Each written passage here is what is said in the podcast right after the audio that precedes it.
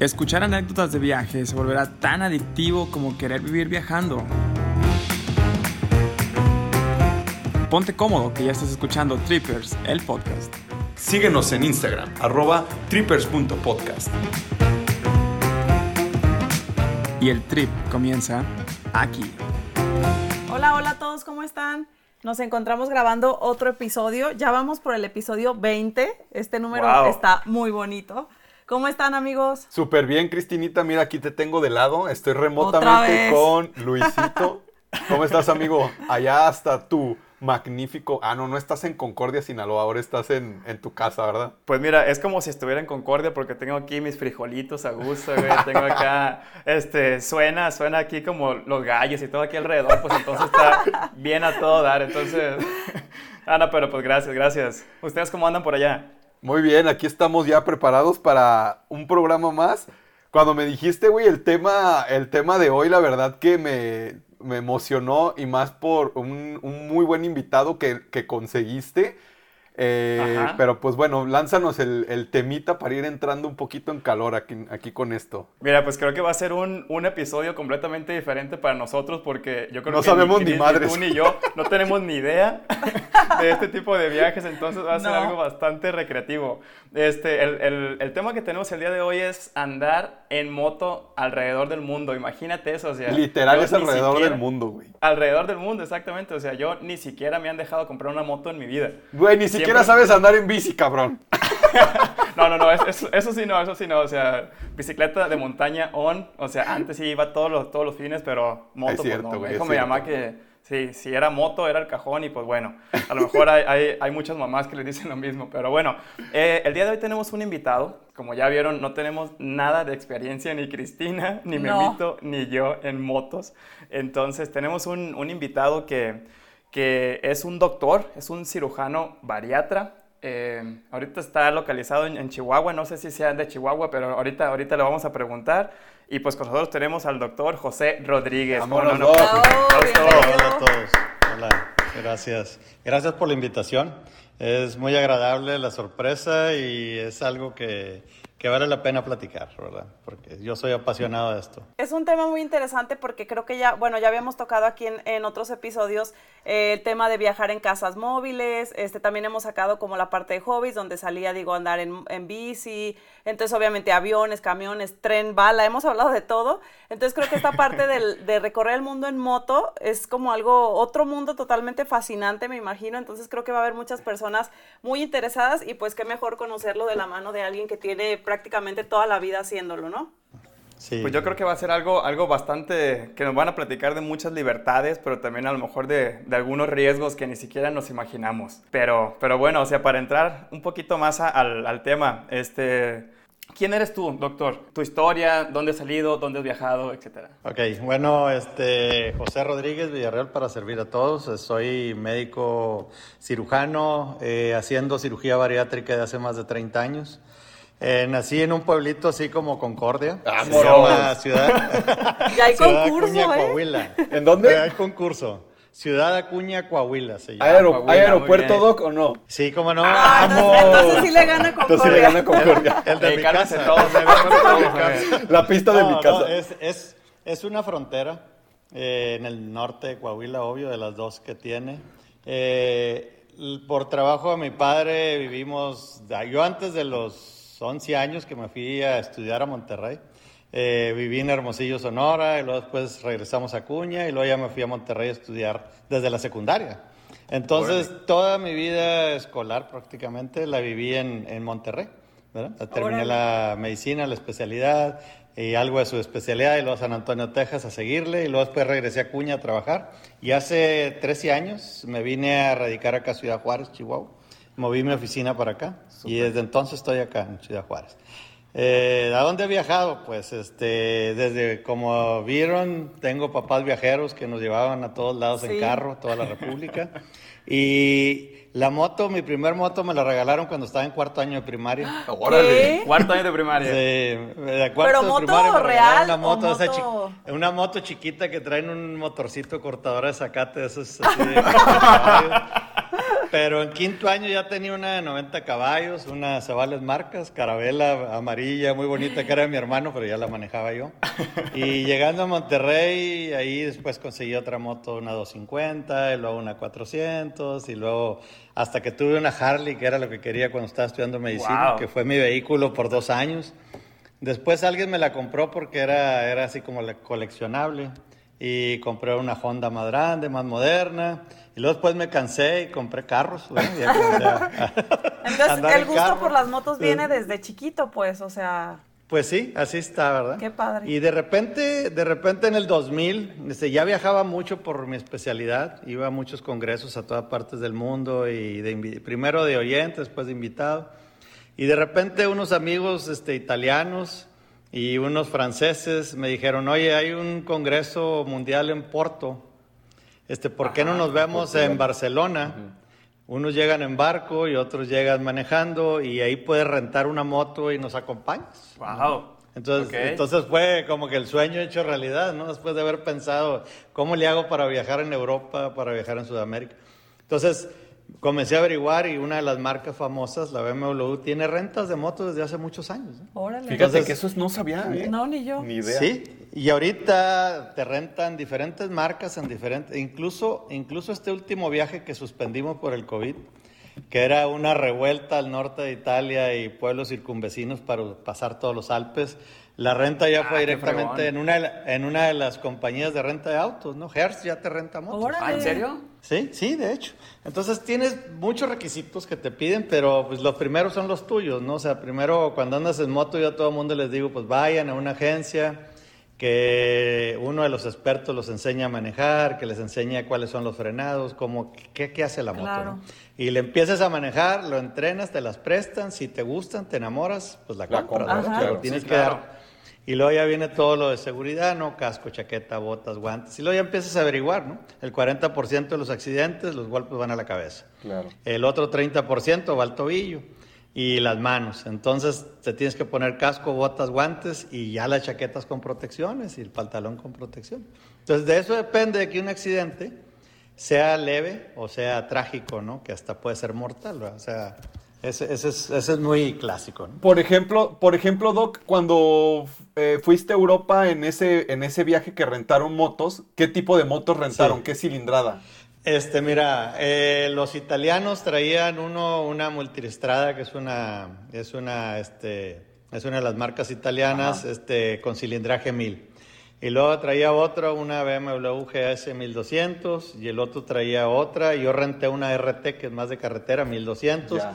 Y luego llegaron otros con una Honda 1600 de carretera. Muchos y rentaron con una- y muchos se las llevaron no, desde Italia. Aquellos, tra- aquellos eran sus motos de Italia, ¿no? Eran, eran, eran, allá ellos las usan como usar el carro. Ya. Ah. De hecho, los carros, los carros los tienen estacionados en sus casas y andan todo el día en la moto. Sí. ¿no?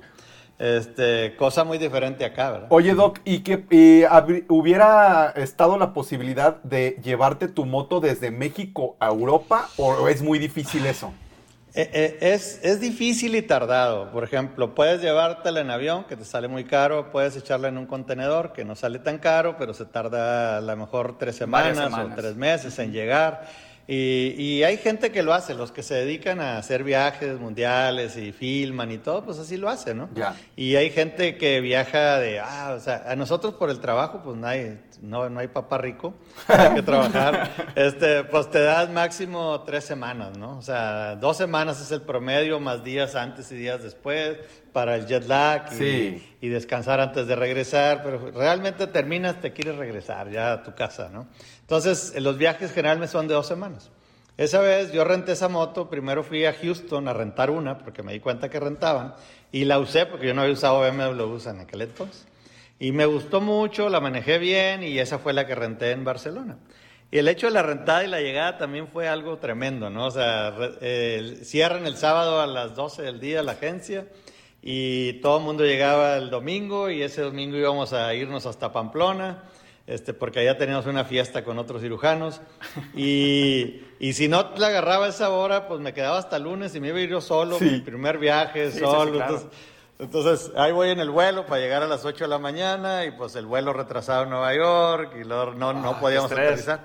La, la gran ventaja fue que hablé desde el avión, ahí lo vi por teléfono con el rentero y me dijo, mira, te voy a dejar la moto, las llaves puestas y unos papeles para que los firmes y pásalos por abajo de la puerta y... Guau. Ah, qué buena onda. ¿Dónde fue eso? Así ¿Dónde fue increíble, eso? en Barcelona, en Barcelona. Barcelona. Órale, está muy Totalmente buena fuera de confianza. serie, ¿no? Ah, y luego ellos, así, mira, este, te vas a quedar cerca de la Rambla, ahí por donde está este, y el hotelito está en tal lugar, los carros no entran, pero las motos sí, y, y las motos te las vas a guardar en, en el, eh, ya ves que hay enseguida del, de, ahí, del mero centro de la Rambla, pero no me acuerdo cómo se llama, hay uno de los restaurantes, tiene, hay un estacionamiento con sótano, Sí. en el tercer piso hay, un, hay una esquina y ahí va a estar tu lugar para que te estaciones. Wow. Wow. Entonces se portaron de super lujo, ¿no? Oiga, Doc. Entonces fui, estacioné el Vic, sí. Por curiosidad, ¿cuánto sale más o menos rentar las motos por día? En aquel entonces costaban 120 euros diarios las motos. Bueno, pero es una moto que vale más o menos, ¿qué serán? ¿Unos 800 mil pesos? Eh, no, no, son motos de medio millón, son de 400, 500 mil 400, pesos, bueno, más o menos. está bien. Sí. Entonces ahorita ya las consigues en 90 más o menos euros, pero ya con el seguro de cobertura completa, etcétera, etcétera, ¿no? Claro. está. Motos, esa motos tenía cero kilómetros. Era la primera vez que la Ah, ¿sí? Sí, nueva, güey, nueva. Acá y le entregó toda raspada, bien chido, ¿o qué? Para- fíjate que no. Bautizada. No hubo caídas, no hubo o sea, estuvo agradable. Este, vaya que ellos, los, los, los que iban conmigo, todos, entonces imagínate, los italianos no hablaban inglés, los franceses hablaban poquito inglés y poquito español, entonces para entendernos ahí nos tardamos. Ahí bien. todos. Sí, sí, sí, como portuñol y todo ese rollo. ¿no? Este, dimos la vuelta hasta el norte de Italia y luego nos fuimos hasta Finisterra y luego bajamos a Porto. Y luego ya después bajamos por toda la ribera del Duero hasta, hasta Barcelona otra vez. Qué padre. Qué buen viaje, la verdad. Dos que- semanas, sí, sí, exagerado. Y ellos, o sea, ahí la bronca es que tienes que tener un organizador, ¿verdad? O sea, Exactamente. ¿Esos, ¿Esos viajes Sí. son, son muy cansados o no? Fíjate que la idea es qué, qué tanto quieres abarcar. Entonces, cuando empiezas en la moto es irte lo más lejos posible en el menor tiempo posible, porque lo que quieres es correr, ¿verdad? Ya con la edad te vas dando cuenta que tienes que llegar a bajarte de la moto a las 2, 3 de la tarde, 4 más tardar, para que te puedas bañar, descansar un rato y tener una muy buena cena. Ah, qué rico. Agradable, pero a las 12 de la noche ya estás, ya tienes que estar de regreso. O sea, entonces aparte- llegan, llegan a, a- a ciertos pueblitos a descansar, a dormir, o se van hasta ciertas ciudades, o cómo se... Este, básicamente lo que hacemos es reservar hoteles en las ciudades grandes porque es donde a veces tienes complicaciones, ¿no? Para encontrar habitaciones, sobre todo si van 5, 6, 7, hasta 8 hemos ido, ¿no? Entonces, Órale. este, pero en los pueblitos chiquitos, pues no, se nos hizo tarde, aquí nos quedamos en un hostal, ligeramente te acomodas, ¿verdad? Justo eso iba a preguntar yo, si, si en, en este tipo de viajes permite como que lleves como muy calendarizado de que esta noche tal hotel y de una vez se reservan, o tal cual es donde te cae la noche, se encuentra en un hotel y ahí llegan, o hay de los dos tipos de viajes, se han aventado de los dos. Fíjate que de los dos, porque hemos hecho viajes. Yo tengo un hermano que también le fascina mucho las motos eh, y casi siempre viajamos juntos cuando vamos al extranjero con varios amigos. Pero nos hemos ido los dos solos con mi hermano mayor que no anda en moto. Entonces cuando íbamos los tres, sí, sí, las ciudades grandes separadas, pero de repente nos podíamos quedar Ajá. donde quisiéramos y movíamos la ruta. Llegabas y buscas un hotel por donde quieras, ¿no? Cualquiera de las páginas y ahí te quedas. O llegas directamente a los hoteles, ¿no? Y te encuentras unas sorpresas muy agradables. Sí, o sea, qué muy, padre. muy agradables. ¿Cuál fue como el primer viaje este, que hizo en motos? El primero, el primero. El, fíjate que Al yo kinder, viajaba dice, mucho de... Sí. Sí. En cuarto de primaria, cuando lo mandaron por cilantro, güey, a la tienda. No lo, no lo has de creer, pero dice. Hermosi- de Hermosillo a, Playa, a Bahía Aquino me iba en la motocicletita 90, esa amarilla solillo ahí. Este, un- un- una hora, ¿no? Y me iba en la moto hasta la playa. Qué chido. Este, estaba en quinto de primaria y me aventaba esos. No, ¿en serio? ¿En serio? Y Güey, luego- en quinto de primaria, quinto güey, no- apenas me estaba enseñando a, a- ir al baño, cabrón. En quinto, no, en quinto mi bici todavía tenía rueditas, o sea, Yo eso de estar jugando mal. Nintendo, Ah, yo sea, creo, el, güey. el- y el- él- el que está sí mal soy yo, güey. El que está mal soy yo. No, pues ya trae mucho en la Este- sangre eso, Doc, de las motos, güey. Ah, Desde cuarto, quinto de primaria ya, pues cualquier cosa ya les ay. nada. Y este, y ya viajes así largos, pues no hacía muchos. En Monterrey me iba a la isla del Padre, mi, mi, mi motocicletota, ya, y me iba a Cuña, cinco horas, seis horas en la moto, ¿no? Pero en ese entonces no había casco, ni guantes, ni botas. Ibas en tu mezclilla, tus botas vaqueras, camisa de cuadros. En esa época no había accidentes, ¿dado? Pues no, no había accidentes. bueno, nunca me tocó más que una que otra resbaladita así en el pavimento, así, pero nada de otro mundo. Claro. Fácil de levantarte. ¿Y qué país, qué otros países podríamos mencionar que, que has conocido y cuáles son como los que te han impactado más en este tipo de viaje? No sé si por los paisajes o... O por la Este, gente. yo creo que está, yo creo que está Europa, ¿no? O sea, el norte de Italia, Suiza, Austria, eh, Francia, toda esa parte de ahí de los Andes, pues es hermosa, ¿no? Tienen 18 pasos de montaña que los tienes que recorrer todos en moto, el más famoso es el Estelvio y, y todos esos rollos, lo, lo hemos pasado varias veces. ¿Cómo? O sea, ¿eso solo en moto los puedes pasar? No, pues en carro. Ah, ok, ok, ya. En carro, sí, sí, pero son... Los tienes que hacer, pues, a- ajá. Es el paso de, de vehículos más alto de Europa, ¿no? Ya, Entonces, wow, este, órale. es, es como ícono de pasarlo en motocicleta. Y, y eso lo hemos hecho como dos veces ahí. Toda esa, pues tienes que ir dos, tres viajes para acabarte todos los pasos de montaña. Sí, claro. Y hay unos que te toca recién abierto y está la nieve así como de tres metros y nomás pasó la máquina y tú vas ahí. ¡Qué por, padre! Por ese Wow. cañoncito, ¿no? Y la- el que me llamó mucho la atención fue, a pesar del accidente, fue la Patagonia, ¿no? La Patagonia es hermosísima, cabrón. No, no, es algo fuera de serie, ¿no? Es algo- ¿Esa vez te fuiste en qué? Eh, lo que pasa es que volamos a Santiago de Chile y de ahí volamos a un pueblo que se llama Coyhaique. Eh, entonces ahí rentamos las motos, ahí nos las dieron. Pero el, el camino, el 60% es terracería y la otro es, es camino pavimentado. Entonces, este, en la terracería fue un descuido, ¿no? Y ahí fue donde me caí. Pero o sea, nos quedamos en hoteles autosustentables, cinco estrellas, con todo energía, energía solar, agua recicladita, Toda una los experiencia. lagos, en medio de la nada. Wow. Dejamos de tener señal de celular por cinco días y ni siquiera ni el satelital agarra bien y, y pues te sientes desconectado del mundo, mucha rico. lluvia, mucho, mucho viento, sobre todo en la parte sur. Vientos de 70, 80 kilómetros por hora, vas ladeado así en la moto, así horas y horas y horas.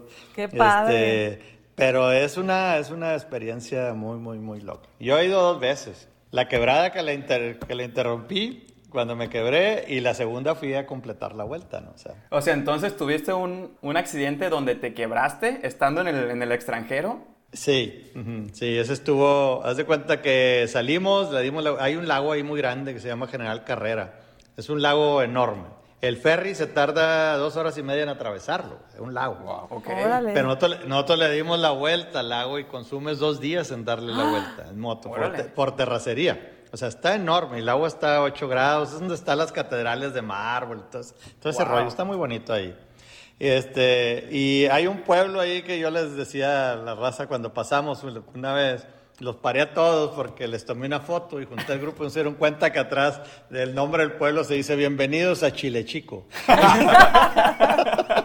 y así se- es el nombre del, del pueblito, ¿no? Entonces, cuando íbamos en terracería, antes de llegar a Chile Chico, no será una hora, yo creo más, eh, iban, en el grupo iban dos, dos, dos medio novatos, ¿no? Entonces nos hacíamos el turno quién se quedaba con ellos para que no dejarlos muy atrás. O sea, afortunadamente esa vez llevábamos una, una pick-up de respaldo, ¿no? O sea, que iba Ok. atrás de nosotros con las maletas y todo. Asistiendo. Ujú. Y en una de esas vi que se podía tomar una buena foto cuando iban bajando y me quise parar y súbitamente pegué con una, pie- una de mis piernas en una piedra y me caí y ah, ya cuando me quise levantar pues vi que la pierna ya no respondía. Yo me volteé a un lado y se me quedó el pie hacia el otro. Ay, no. Ni cuenta me di. ¿ve? Y se que, me la quebré y pues ya total lo que hice fue arrastrarme, busqué la mochila que traía en la maleta de la moto y me tomé dos pastillas al dolor y busqué unas tablas y me lo entablillé. En lo que llegaron las motos y todo, ¿no? Y la camioneta. Y luego, pero sin dolor. Y luego ahí ya subimos la moto a la, a la camioneta y los que se habían ido adelante, incluyendo mi hermano, este, pues regresaron, ¿no? Porque pues ya no nos vieron. Sí, claro. Y ya pues ahí empezó el Via Crucis, ¿no? Que ya nos íbamos a ir y llegan los carabineros eh, chilenos.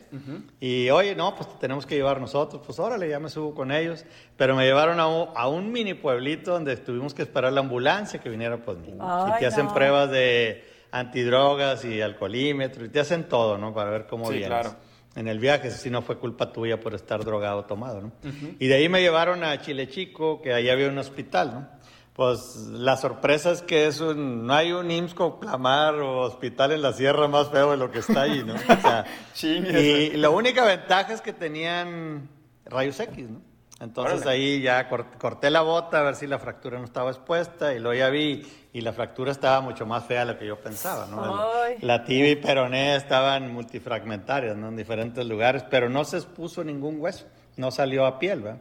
Entonces, pues me volvió a poner otra, otra media tobillera, pero ya mucho más suelta, la bota te protege mucho, ¿no? Claro. Y, y ahí empezó el dolor, ¿no? Ahí empezó un poquito el dolor. Y luego ya, no, pues ahí viene el ferry y ahorita se van en el ferry a Coyhaique y el hospital está grande. Y les dije, ah, bueno, pues está bien. Pues el ferry ya se había ido. No. Y era hasta el otro, espérate hasta el otro día, ¿no? Ay, y luego, no. bueno, hay, hay avionetas, vienen avionetas, te cuesta mil dólares y te llevan. Ah, no, pues ahora le pide una. No pudieron aterrizar por el viento. Úchala. Y eso. Entonces la otra opción fue Unas gaviotas, dólares güey. Mil dólares para la ambulancia terrestre, y, pero seis horas de terracería. Ay, además. no. Y con el pie Total, quebrado, ahí- imagínate Ajá. acá brincando. Sí. No, no. Sí, no, y luego la férula que me dieron una cosa horrible, no servía para nada, entonces me la llevé sentado agarrando yo así que no se me moviera. eso. Y mi hermano se fue atrás de mí en la moto y todos los demás grupos siguieron adelante en la ruta. ¿no? Y ya llegamos a Coyhaique y ahí dejé, dejó mi hermano la moto porque ahí fue donde empezamos y, y luego ya nos fuimos. No, pues el hospital era un hospital del Seguro Social, de no sé, uno Chiquito y y, cosas así. y llegó el traumatólogo y dijo, no, pues faltan unos 15 días que nos lleguen todos los Ay, fierros. no. ¿Qué No, dices? Y hombre. quién sabe qué, y acá, ¿no? Y luego allá en Chile son bien estrictos para viajar enfermos este, en los aviones, ¿no? Entonces le dije, ¿cómo le hacemos? Y ya total, eh, por suerte el traumatólogo pues tenía un rancho cerquita donde me caí, ah, pues por ahí paso yo y que no sé qué. Dijo, bueno, te pongo una férula y digo que nomás es un esguince y tú te aguantas y te va el dolor y busca un vuelo comercial y vete a Santiago de Chile. Y Son tres horas de vuelo, ¿no? más o menos. Ay, Entonces no. comencé a buscar amigos en Chile y ya me recomendaron el traumatólogo, que es el que trabajaba con la selección de, de Chile, y etcétera, etcétera. Y todo. Y hablé con él, me dijeron, pues, si llegas aquí yo te atiendo, ¿no? Entonces, pues me fui con la férula a un hotel, a medio quítate toda la ropa de las motos que traías, ahí como pude, me puse una bolsa de hule y me metí a bañar, y No, hombre. todo lleno de tierra, pues era pura terracería, ¿no? Y luego ya medio me vestí, tiré botas y tiré todo lo que quería traer, nomás traía una maletita chiquita con mis cosas. Y ya mi hermano consiguió boletos al otro día, a, la- a las 11 de la mañana, y fuimos y se me quedaban viendo, ay, luego frío, ¿no? Entonces le puse un calcetín a, mi pie, pues andaban los dedillos ahí. Morados. Estaba frío. Sí. Entonces ya llego, ¿y qué te pasó? No, pues un esguince. Que no, ay, ya se me quedaban viendo como, no, no traes cara de esguince, ¿no? Y yo sentía que tronaba todo hacia adentro. Total, me subo al avión y, ya, y me aviento el viaje y llego a Santiago y ahí me voy al hospital. Y luego ya empieza el viacrucis de que, pues, que el seguro gastos médicos y que sí, que esta tarjeta y que este que no, y que sí, no, que no. Y luego el fin de semana. Estoy sudando por la ya, historia. Ya eran, ya eran las, ya era un día y medio después de la fractura. Yo todavía estaba en urgencias del hospital ahí, Las Condes, un hospital muy bueno. Y el cirujano, pues nada que hacer, nomás se me quedaba viendo, el, el Giovanni Carcuro. El Giovanni. El Giovanni me decía. Un saludo al Giovanni. es el nombre. Y luego me decía, pues yo no sé, así pelirrojo, alto, muy, muy, muy amable, muy agradable, muy buen cirujano. Y total, pues metí tarjetas y pagué una cantidad estratosférica de dinero que me estaban pidiendo. Claro. Y luego medios cabeza cabrada los, los de ahí que querían meter toda la carga en una sola tarjeta. Le digo, pues no te va a dejar, ¿no? Tienes que meterla fraccionadita. Total, 12 de la noche apenas iba al quirófano. Ay, no. Sin, sin comer nada todo el día, esperando que me iban a operar, pues, o sea, el ayuno y todo. O sea, total, ya me operaron y el otro día este, me amanecí bien, pero pues, pues, estaba todo desbaratado ahí abajo, pero ya le pusieron placas y tornillos y todo el rollo. Y luego a mi hermano le dije, búscate un vuelo de aquí a Calafate, le digo, ahí van a parar. Y mi moto va en la camioneta de respaldo, pues agarras mi moto y terminas el viaje. Le dije, pues, ¿qué? ¿Verdad? Pues sí. Órale. Y sí. Y yo me dijeron, te tienes que quedar una semana aquí para darte de alta. Pues busqué un hotel con ahí cerquita y que tuvieran todo lo de, lo de handicap, ¿no? Claro. Y luego ya, pues me fui al hotel y, y luego ya rentaba una van para que me llevara a pasear por Santiago. Y ahí O sea, ni así, ni así se quedó quieto. y me subía con la pata arriba y dale para la casa de Pablo Neruda y que no sé qué. Todo el rollo, ¿no? Y luego ya me revisaron, conseguí el boleto y salir de Chile fue una locura porque entramos, en la ambulancia salimos de Chile a, a Argentina y me quitaron el papelito mentado ese que te dan, ¿verdad? Y luego cuando regresamos a Chile entramos por una parte de una aduana que Ah. nomás estaba un solo individuo ahí y no me dio nada, ¿no? Entonces cuando iba a salir me pedían el mentado papel y decía, pues es que me lo quitaron. Claro. ¿Y por dónde entraste? Y luego ya al último le dije, oye, pues no me ves en silla de ruedas, quebrado, y no me quieres dejar irme a mi casa. le ya total me dejaron y ya, pues ya después de seis meses ya empecé otra vez a caminar bien y ya. De seis meses. Sí, se me tardé seis meses. De hecho, fue en el 2013. Ah, reciente. Y todos Y- terminaron y este- su viaje. Todos terminaron el viaje, los otros, este, menos yo. Y luego ya como tres años después, ¿cómo ves, hermano? Otro viaje y nos fuimos otra Y vez. otra vez, sí. ya. Ya que se Y le olvidó el dolor ahí. y todo, ya. Y ya llegando a, llegando a Calafate se cayó otro de los que iba en el viaje y se quebró también el tobillo. Pero Ah, ese ¿en lo regresamos ahí de Calafate. O sea, fue, fue un viaje accidentado esa vez, pues. No, fíjate que eso- esos viajes para allá ya son extremos. O sea, ya decidimos que no podemos ir para allá. O sea, el viaje que, que lleve terracería e inclemencias del tiempo. Y, No, y en y otro en medio de la nada. Ajá. Sí, claro. Sí, sí. Si aquí Pero mismo en México. está hermoso, está hermoso, ¿eh? Claro. Que está hermoso, está hermoso. Oye, Doc, ¿y el, el chistecito sí lo pagó el seguro o no? Sí, sí, lo pagó completamente. Ese sí es recomendación que, bueno, yo siempre eh, lo hago a los demás, neta, no se vayan a un lugar sin seguro porque... Cualquier viaje como ¿Cuánto lo hubiera hagas, ¿no? salido ese chistecito sin seguro, Doc? Ah, 25 mil dólares más o menos. Pues no, Fue lo que salió la cuenta. Sí es algo. Si te tardas un sí. rato en pagar Sí. medio millón. No, no, este, fíjate, la, la historia del pago fue, como yo pagué por, este, lo hice por reembolso, aunque la compañía, fíjate, la compañía les pagó el seguro. Entonces tenían doble cobro. Entonces ellos quedaron de regresarme el dinero. Pero su forma de regresar el dinero es pagártelo con un cheque en pesos Chilenos. chilenos, o así, y ven por, ven por el cheque a Santiago. Oye, en, un- en un monedero para el próximo accidente. Un monedero de Coppel, güey, que, le- que le están dando. A ahí. ver. Total, ahí un sobrino político que anda por todos lados llegó y se peleó y llegó con el cheque, ¿no? De, de un año y medio, dos años después recuperó Ay, el no. Ay, qué güey.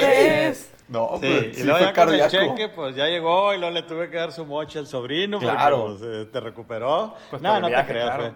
Y luego para cambiarlo, güey, en México no te aceptan el depósito de ese cheque. No, pues no. No. Entonces, eh, el único fue cruza a Estados Unidos y este, en una de las cuentas Wells Fargo lo acepta. Se tarda tres meses en Ay, hacértelo no. No, no, no. efectivo. Qué pero bueno, al final recuperé el O sea, entonces ese, el ese, dinero. ese viaje literal lo pagaste en dos años. Casi. Por así casi. decirlo, Sí. ¿no? O sea, Sí, viaja sí, hoy y págalo en estuvo- dos años. No, y luego cambia el boleto, cámbialo, o sea, etcétera. Todo eso fueron gastos, hoteles, etcétera. Pero vale la pena, ¿no? Claro. Es tu salud. ¿Y no queda entonces como ese viaje, ese miedo, perdón, de volverse a subir a la moto o es algo que se olvida rápido y órale, el siguiente viaje? Ah, yo creo que te viene el flashback del tipo de terreno. Ajá. La moto te sigue subiendo. Pues yo aquí tengo un bonche de motos y me subo a todas y no pasa nada. La, bronca principal es que, que te da el flashback cuando entras a terracería. Ajá. Yo era bien aventado y después de ahí ya le tengo mucho respeto a la terracería. ¿no? Entonces me di cuenta que llegar a los 60 años y te tienes que calmarte, ¿no? O sea, como bajarle un poquito. Es como jugar fútbol ya es deporte extremo, nos podemos quebrar. ya voleibol es deporte extremo porque si me quiebro un dedo no puedo trabajar. Entonces como que ya tienes que comenzar a ver este, qué, qué es lo que puedes hacer o no, ¿verdad? Con el transcurso de los años. Oye, Doc, y este, ¿qué impacto has tenido tú en, en tu vida en la, en la forma de viajar así? O sea, más allá de los accidentes o más allá de, de tantos países que has visto, ¿qué impacto te ha, te ha- te ha generado en ti viajar así en moto? Este, uno, uno que ves todo mucho mejor. Tienes 360, te detienes, te regresas. Este, el carro, el carro me fascina, pero no es, no es así como que parte del viaje. Viajar en grupo organizado, yo creo que es uno de los odios más grandes que tenga, que me vayan diciendo por dónde ir y a dónde voltear y eso. No, no, eso no va conmigo. ¿no? Sí, sí, es- eso, eso de ir tour así. Eh, el grupo con el que voy son gentes, pues hay uno que otro más joven que yo, pero todos son de mi edad o más mayores. O sea, entonces son muy buenos para organizar las rutas. Hacen muy buenas rutas, escogen bien y hay quien hace la separación de motos, hay quien hace la separación oh, de aviones y mira, vamos, y, seis meses antes ya tenemos todo preparado, ¿no? Para irnos. Entonces, este, eso, y la otra cosa que es viajar como mexicano, yo creo que es una de las cosas agraciadas, ¿eh? Porque llegas al norte de Italia, donde era parte de Austria, pueblitos ahí escondidos, y te ven, y eres italiano, no, eres español, no, soy mexicano. Ah, bueno, ya. Bienvenido. Sí, sí, y luego todos los muchachos, no, pues yo, yo ya fui a Oaxaca, no, yo ya voy a ir a Oaxaca, no, yo ya tengo mi dinerito para viajar a Chiapas, y casi Órale. todos esas, de esa parte de- del mundo, su ilusión cuando están chavos es viajar a Oaxaca, a Chiapas, güey. O sea, de Órale. mochileros. Órale. Sí, sí. Entonces, no conocen Cancún, conocen. Y luego vas a Alemania, rentamos motos y todo. No, yo fui a Chiapas. No, yo fui a Oaxaca.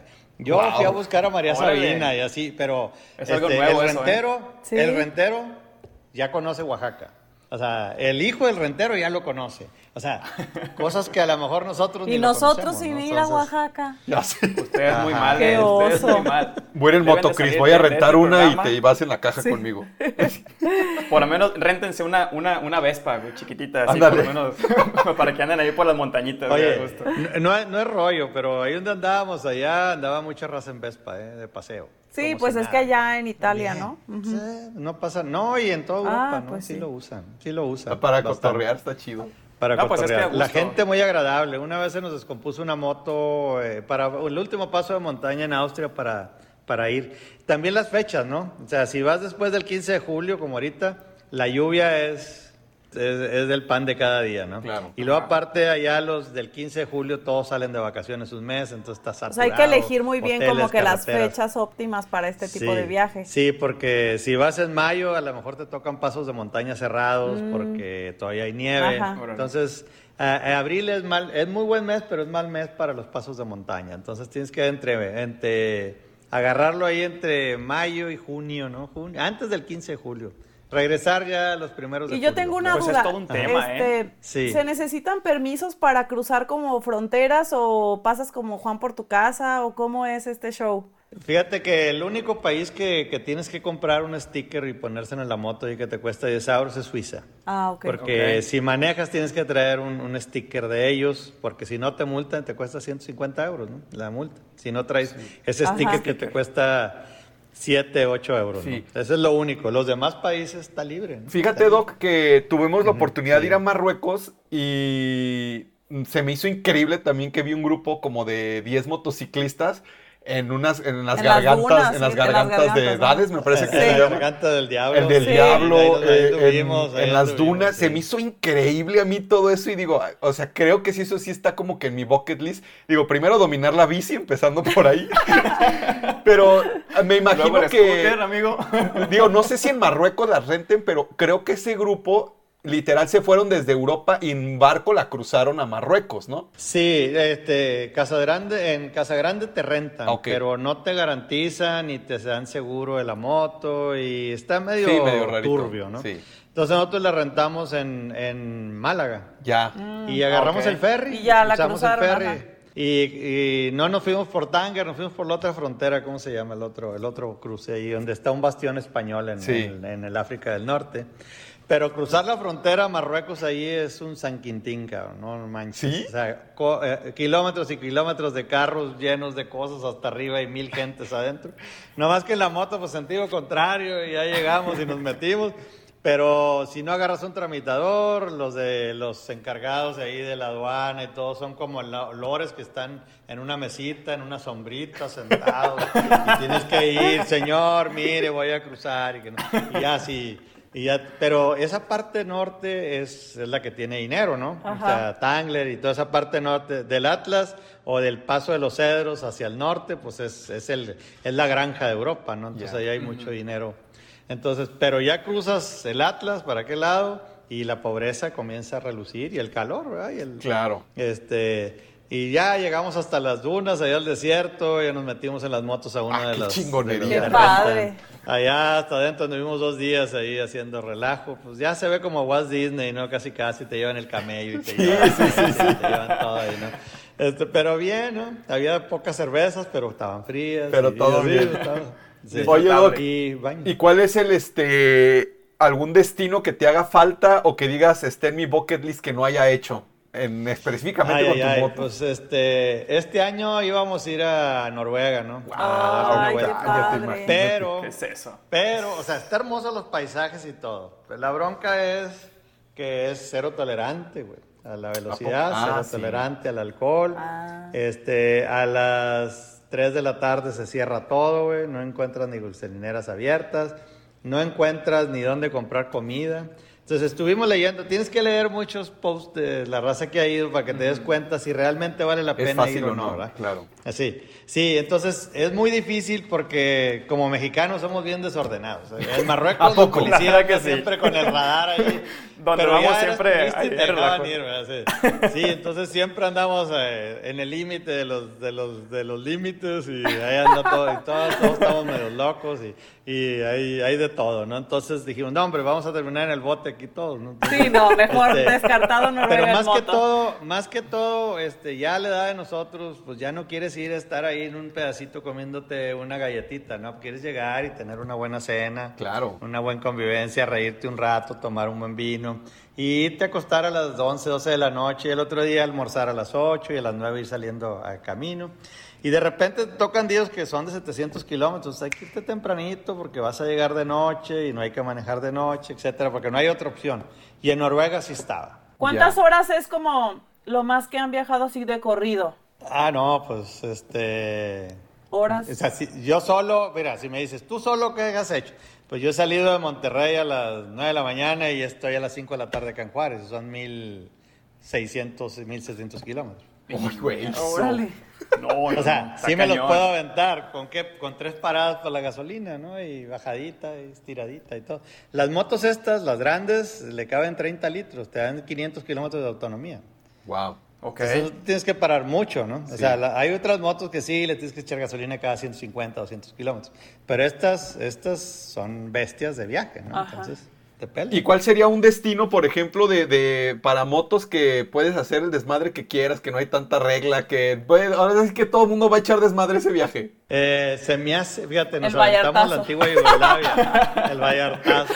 A mí, a mí no, yo no soy muy fan de ir así a las reuniones de bikers, eso- no, no, o sea, esas Sí, cosas tu grupo más privadito, más fresón. No, y eso es, es relajo, racita eh, que no controla, que provoca accidentes, etc. No, y es que ir 500 motos Este, juntas. yo creo que la, la antigua Yugoslavia es una chulada, porque, o sea, el ir a, a brincar a Montenegro y andar por, pasar Serbia, por Bosnia, Bosnia, y, qué y Serbia, eh, Croacia, y luego venirte por todo el Adriático hacia arriba, regresarte, es, es algo fuera de serie. Qué sí, padre. porque, por ejemplo, Montenegro, ¿qué dices tú? No sé, no sé qué sea, elegante, rico, muy buena cocina, muy barato, la gente es súper amable, o sea, no te lo imaginas. Una anécdota rápida, Doc, de, de Montenegro. Justamente Sí. fui un crucero y eh, ya ve que en el librito te ponen los destinos en donde se paran, ¿no?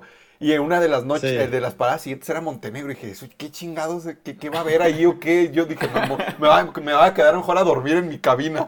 No, cuando llegué, no, cuando llegué y vi esa ciudad fue extremadamente padre. o ¿A, sea, a cuál llegaste? ¿A a cuál llegaste? Kotor. ¿A Kotor? Sí, a Está Kotor, pues, sí, increíble. La ciudad de los gatos. Está hermoso ahí. Para llegar en moto, cuando vienes de la capital, bajas una mendiga cuesta tremenda. Está arriba de la sierra donde llegan las, las, las murallas. Sí, sí, sí. De allá bajas, ¿eh? Qué Por allá bajas. chingonería. Wow. Sí, Está, está, está padre. Y toda la ruta 1, como California, todo el Adriático, de ahí de Kotor a, a Dubrovnik y a Split, es la maravilla, ¿no? O sea, Oye, Doc, eh, una, una duda. Este, yo creo que, que hay muchas personas que piensan que este mundo de, la- de las motos, de los bikers, solo es más para hombres que para mujeres. En los, en los tours que vas o en, o en los grupos que vas, ¿sí van también muchas mujeres eh, como bikers? Eh, a lo mejor no manejan, pero pueden ir de compañeras, ¿no? De viaje. Pero Ok. sí te encuentras a muchas mujeres manejando. Sí. O sea, es, es- es- ya, ya cada vez hay más, Qué padre. más, más, más. Órale. más. Sí, de hecho aquí en Juárez hay dos grupos de, de, de, de féminas, ¿no? Que tienen su grupo de bikers, pero son puras mujeres. Qué chido. y qué padre. manejan deportivas y manejan de todo, ¿no? Y, y son buenas pilotos, son buenas pilotos. Mis respetos para ellas, ¿no? O sea, Ah, la que porque sí es cansado. Sí, sí es cansado y sí tienes que tener condición para hacerlo y todo. Una, última pregunta de mi parte. ¿Qué le recomiendas a las personas que nos están escuchando y que, pues, que se quieren animar a hacer su primer viaje en moto, ya sea por América del Sur, por México, por Europa, por Asia, por donde sea? ¿Qué le recomiendas, Doc? Eh, primero, si sabes manejar bien moto y su moto está en condiciones para viajar, yo creo que tienen que viajar en México primero. Sí. Ok. Este, México aquí, por ejemplo, ¿Sí es Juárez, seguro Isla- viajar en México en moto? Sí, sí, sí. O sea, la moto es, yo creo que es el, el más bajo perfil que te encuentras en, en- en el país, ¿no? A mí me han tocado, porque yo ya la recorrí casi toda, ¿no? Este, y un poquito de Centroamérica. Este, todo el mundo te ayuda, todo el mundo se preocupa por ti, y ves ahí a los, a los malitos y, eh, ¿qué pasó? ¿Qué ha habido? ¿Qué se le ofrece? No, todo bien, todo bien, que le vaya bien. O sea, Órale, órale. y se meten contigo. De hecho, hay una anécdota del grupo que yo no fui, pero andaban aquí Ah, en Chihuahua en la parte. Ah, claro que ese día pues tenía trabajo, ellos vinieron aquí a Chihuahua. Y en una parte allá, porque iban a rumbo a, a agarrar el otro ferry, el de, el de el que está pegado a Bahía de Quina, este, ¿cómo se llama la ciudad? de Guaymas. Allá ves que hay un ferry que va a California.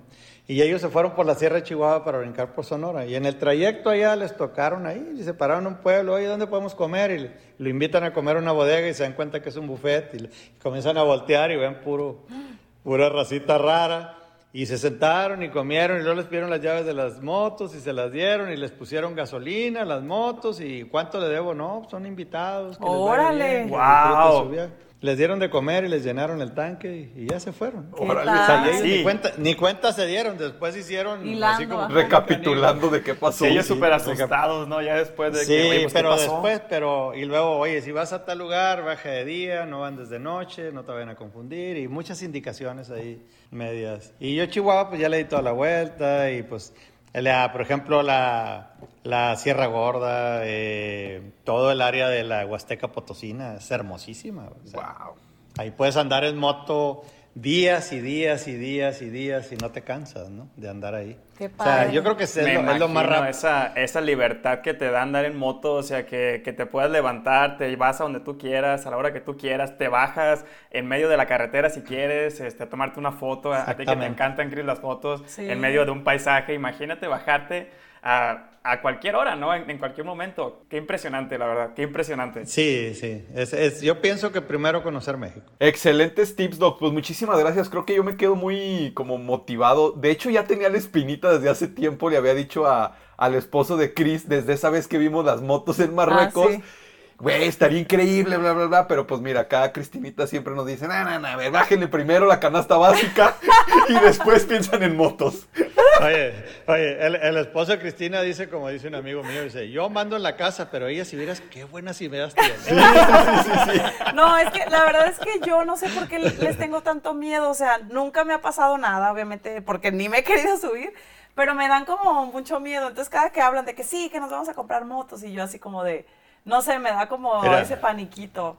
Eh, yo creo que lo primero que tienen que hacer es ir a una agencia ahí de Guadalajara, en una de las que están ahí, decirle, oye, yo no tengo moto, no sé manejar. Ajá. Dan cursos. Sí. Sí, Sí. sí, Ah, hay ok. cursos de el 1, el 2 y luego en el 3 ya te dicen, ¿quieres rodar un rato? Y te prestan. La idea es vender, ¿no? Claro, sí, claro. claro. Pero, o sea, ahí tomas el provecho y te sales a dar la vuelta en la moto con ellos y luego ya te das cuenta si realmente te gusta o no. Sí, Claro, de hecho, desde ahí, Si te ajá. sientes seguro. ¿verdad? Ya, yo estoy seguro que sí me va a gustar. Y empezar paso a paso, o sea, igual no aventarte desde un inicio algo tan complejo. No, Sí, y la- claro. recordarte que la seguridad es primero, que las motos y las bicicletas son invisibles, que Sí. aunque te toque verde, Eso sí es cierto. hay un carro que por situaciones que no se, se desconoce, nos minimiza el tamaño, nos minimiza la velocidad, nos minimiza el frenado y se atraviesan, ¿verdad? Entonces tienes que estar siempre al alba, Muy alerta. viendo espejos y viendo todo y manejar defensivamente. Y la otra es no usar, yo no lo uso de diario, yo la uso nomás los fines de semana cuando el tráfico está bajo. Ok. Y este, pero cuando andas viajando, pues nos tocó meternos en Culiacán a las 3 de la tarde en el trafical, a, el a un día que íbamos a la, cuando íbamos a la California, este, en veranote. Y vamos al, ¿cómo se llama? Donde venden unos mariscos riquísimos, ahí un restaurante de mucho tiempo. Y pues ahí llegamos hasta el centro, en el que está enfrente de un mall ahí. Este, y ya estuvimos ahí. Y uno de nuestros amigos, pues, como anécdota, Carlos Bale es, es este, es, es de Torreón, pero tiene apellido francés. ¿Has visto el programa del indio, del, del gringo en México? Sí. El gringo es México. Bueno, es su cuate. Es idéntico, ¿Sí? se parece. Y ahí, y ahí en el Farallón, me acuerdo, el restaurante, el Farallón, ¿verdad? Este, se levantó una señora a pedirle una foto con su familia. Ey, Y tú, gringo, gringo, gringo, ven lo- para acá, lo gringo. levan- Oye, lo levantamos y fue y se tomó una foto ahí con la familia. y todo. Ellos se fueron con la idea que era el gringo en medio. Yo le decía, andamos de incógnita, ¿eh? No voy a decir nada. Y luego, en, en Torreón también le pidieron un autógrafo en una gasolinera. O sea, sí, es, es un gemelo, ¿no? De él. Entonces, es, es risa, ¿no? Es, mucha Es risa. bueno salir con él. Sí, sí, es bueno. Es popular. La verdad que ha sido una, una excelente experiencia y plática. Aquí este, podemos llevarnos muchísimo más temas y, y muchísimas más anécdotas, no lo dudo. Pero ahorita ya para recordarles nuestras redes sociales, arroba trippers.podcast. Y pues muchísimas gracias, Doc, por, por acompañarnos y por contarnos estas historias de experiencias increíbles, de Maneras cosas diferentes de viajar. manejos, de seguros, de esperar este, y todo, ¿no? Entonces, pues, Ah, la, muchísimas la gracias. licencia internacional, hay que sacar una licencia internacional con el Ah, grupo. AMA. de- Ah, sí, porque con esa te rentan en todos lados vehículos, motos, todo, ¿verdad? Perfecto. Esa la, la sacas en México y hay otra que sacas en Estados Unidos, pero la de México es la, la válida. Y la otra experiencia muy bonita que me tocó es que he viajado con mi hija. Ay, qué padre. Entonces Ah, qué hemos padre. tenido dos, tres viajes con mi hija, así en- aquí en, el- en Estados Unidos, el, el- el sur aquí, este, Colorado y, y Nuevo México. Que también es Colorado tiene paisajes muy bonitos, ¿no? Hermoso. Eh, Nuevo México tiene hermosos lugares y está aquí todo cerquita. Sí, qué padre. Este, sí, mi hija muy agradable, unos días ahí durmiendo en el mismo cuarto, todo el rollo. Qué padre. Ay, Y qué chido. buscando Ah, qué todo. Padre, padre. Esa es, esa es muy, una experiencia muy agradable. Que eso es lo importante de cada viaje, ¿no? Como las experiencias y las anécdotas que te, que, que te deja y el hecho de después recordarlo y como que con esa sonrisa acordarte de cada lugar que visitaste, con quién fuiste o todas las, las cosas que vivieron, creo que es toda la parte que enriquece esto, este tema de los viajes. Entonces, por eso, pues creo la- que... las comidas, Sí, las ah, comidas. sí, la comida Ah, es claro. súper importante. Y pues bueno, como cada jueves, invitarlos a todos este, a que nos dejen sus comentarios. Si alguien más ha viajado, este, como es, ha hecho este tipo de viajes en motocicleta, dónde han ido, qué les ha parecido, no sé, lugares que nos dejen como de comida, recomendaciones, ahí en las redes nos las pueden dejar. Pues muchas gracias amigos y nos escuchamos próximamente arroba trippers.podcast. Gracias Doc nuevamente. Gracias, gracias, gracias por la invitación. Muchas gracias. gracias.